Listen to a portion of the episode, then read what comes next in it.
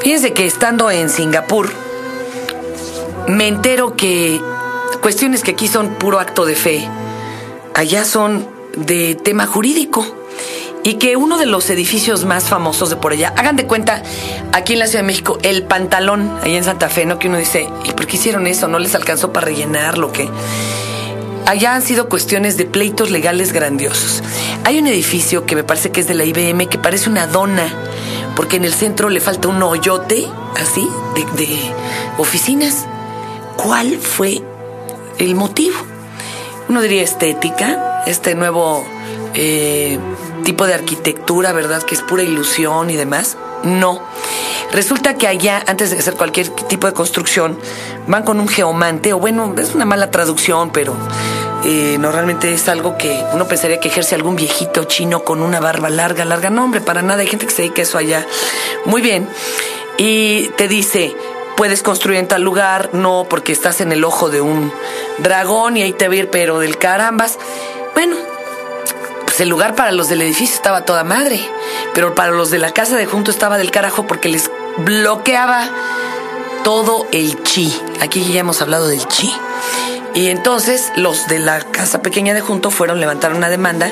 Allá sí procede y sí le puedes ganar a los grandes consorcios, aunque son muy corruptos también. Y le hicieron a la IBM corregir el plano de la construcción. Tenían que hacer un mega hoyo para que el chi fluyera y siguiera bañando la casa de junto. ¡Guau! O sea, imagínense pelear una cosa de ese tamaño aquí.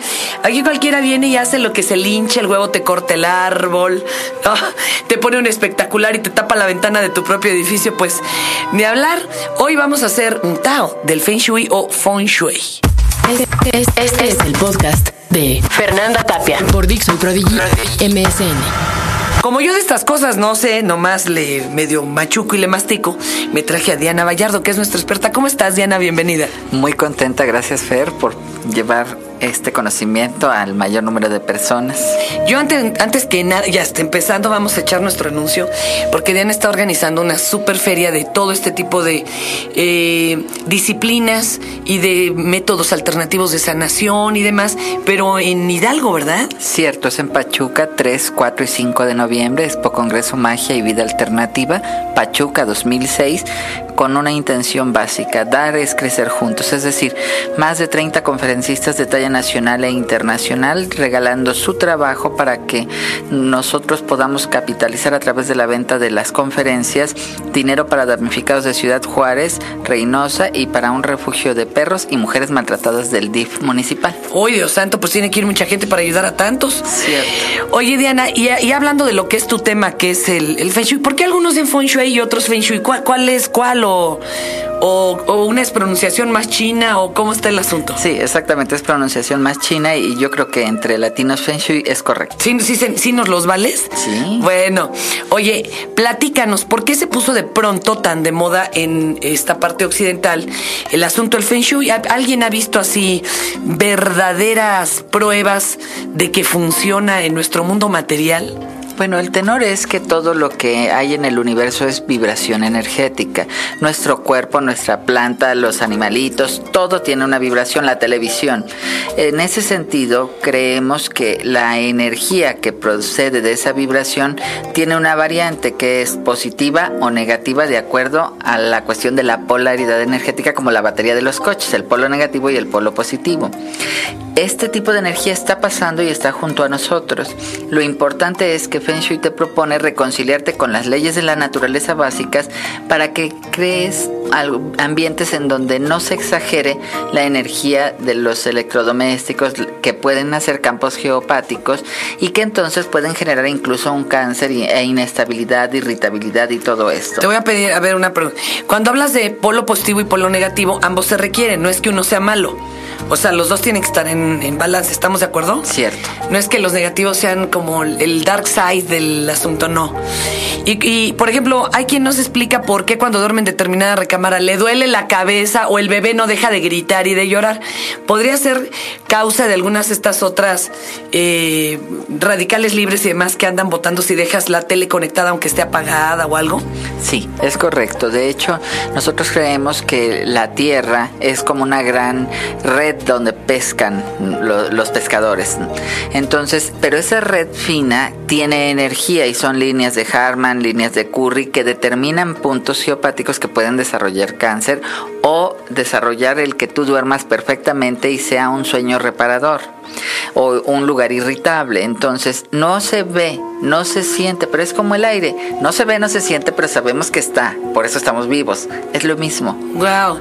Oye, y hace muchos años que se empieza con estas teorías, ¿no? Y es en Asia o en China. ¿En dónde se arrancó con esto? En China hace más de 6.000 años eh, tiene ya de vigencia el Feng Shui. Y en Occidente en los años 50 comienza a haber mucha información ya en Londres, gracias a un maestro muy conocido que es Master Yatuen Hai. Eh, básicamente eh, hay algunas como grandes reglas que pudiéramos nosotros ahorita pensar en nuestra casa y saber si vamos bien o vamos mal. Eh, ¿En qué nos tendríamos que fijar? Bueno, de acuerdo a la emocionalidad y a la energía con la que convivimos de los electrodomésticos, las casas los coches, tu oficina puede enfermarse. ¿Cuándo sabemos que está fluyendo bien?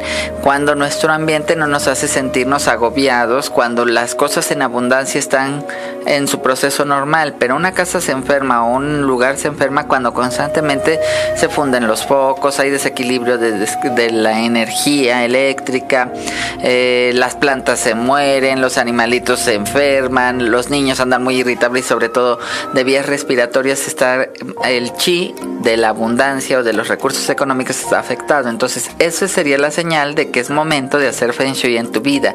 Cuando el estanco es tan grande que tienes muchos años que estás exactamente en lo mismo, solo dando vueltas y el mismo tenor es, no me alcanza, no estoy bien, no tengo salud. Pero ¿y cómo curas eso? Digo, aparte de mandar a trabajar a este al tío borracho que tiene meses ahí dormido en el sillón, ¿no? Pero ¿cómo sales de eso? ¿A poco se puede curar?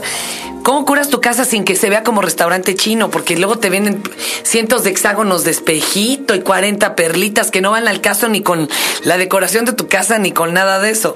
Cierto, eso es lo grave, Fer, de que hemos creído en Occidente que para tener Feng Shui debe de parecer un restaurante chino o un bazar, pero el chino nos ha tomado con todo el respeto como que la cara al mundo, ¿no? O sea, sabe que, la gente estamos necesitados de la son crédulos, órale. Exactamente. Ajá. Entonces no se necesita con tu armonizar el equilibrio de cinco fuerzas principales que son el agua que representa los recursos financieros, cómo manejas la energía del agua, si tienes fugas, si tienes desequilibrado el baño, los colores del baño en colores de agua son el momento adecuado para que te rinda el dinero.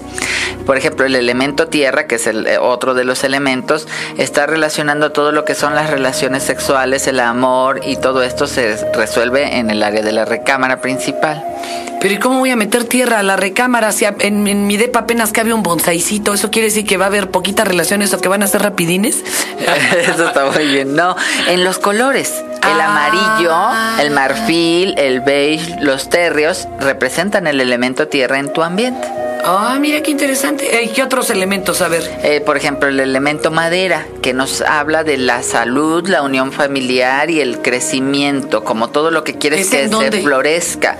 Ese es el área del comedor. Entonces debemos de cuidar mucho y los colores que lo caracterizan son el verde, el azul, para que haya una proliferación de lo que tú estás haciendo. Qué interesante. El fuego, la fama, el prestigio. A través de la cocina curamos el que nosotros seamos reconocidos, dándole un buen uso y mantenimiento a la estufa, no usándola como almacén, el horno, que lo retacamos de todo menos de lo que es. le hablan a Pedrito, mi marido, pues es que no cabimos. Es cierto. ¿Y qué más? A ver. Y el metal, que sería las cuestiones de la creatividad, éxito en los negocios, los viajes, benefactores que te ayuden, que te compren tus productos y eso lo obtenemos en el área de la sala, que es el área más social, entonces es donde tenemos que dar esa imagen. Fíjense que eh, uno pensaría que al cuando lee uno de estos grandes eh, vamos a decir reglas, estos grandes reglamentos del Feng Shui, algunos sonaban como más bien a sentido común cuando decían pon la cocina lejos de tu casa. Bueno, sí, antiguamente sí, porque tenían fuego ahí directo y se puede incendiar toda la casa. Pero hay otros muy impresionantes, como algo que mencionaba ahorita Diana, cuando dice alguien, yo como que me alcanza el dinero, pero a penitas. Y la persona que está haciendo el Feng Shui dice, saca un traje rojo que tienes sin ponerte desde hace seis años del closet. ¡Oh! Es así como aterrador horno, porque cómo le atinó a eso. Pero es muy interesante. Ya saben, entonces en lugar de comprarse un loft a huevo, porque es lo de moda, y, y este consultar las revistas caras para decorarlo, mejor vaya primero con su asesor de Feng Shui o de Feng Shui, pues antes de que pasen cosas. Una anécdota muy sonada también en Singapur es que había un hotel que quebró, quebró, y llegó otro aventado, ¿no? A comprar la construcción y a reabrirlo como hotel. Lo que le aconsejaron fue que una fuente donde el agua salía del hotel hacia la calle lo invirtiera. Y entonces entraba de, de la calle hacia el hotel. El día que inauguraron cayó una tromba. No salieron los vuelos del aeropuerto y el hotel se llenó es, se los cuento al margen, es una de las más conocidas. Mi querida Diana, este, si nos das tu, ya sea tu página o tu teléfono y nos vuelves a anunciar esta feria en Pachuca para poderla visitar. El Expo Congreso Magia y Vida Alternativa Pachuca 2006 es 3, 4 y 5 de noviembre en las instalaciones de la Feria de Pachuca.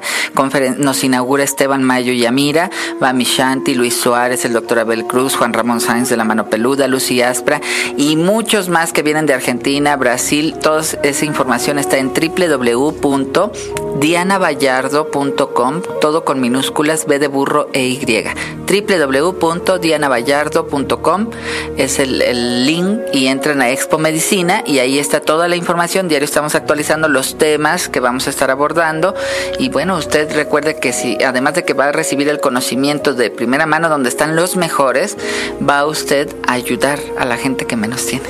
Muchísimas gracias, mi querida Diana. Dicen que una buena recomendación, aquí se los dejo al mimoso y compañeros, poner plantas este, en la entrada, pero no se las fumen, por favor.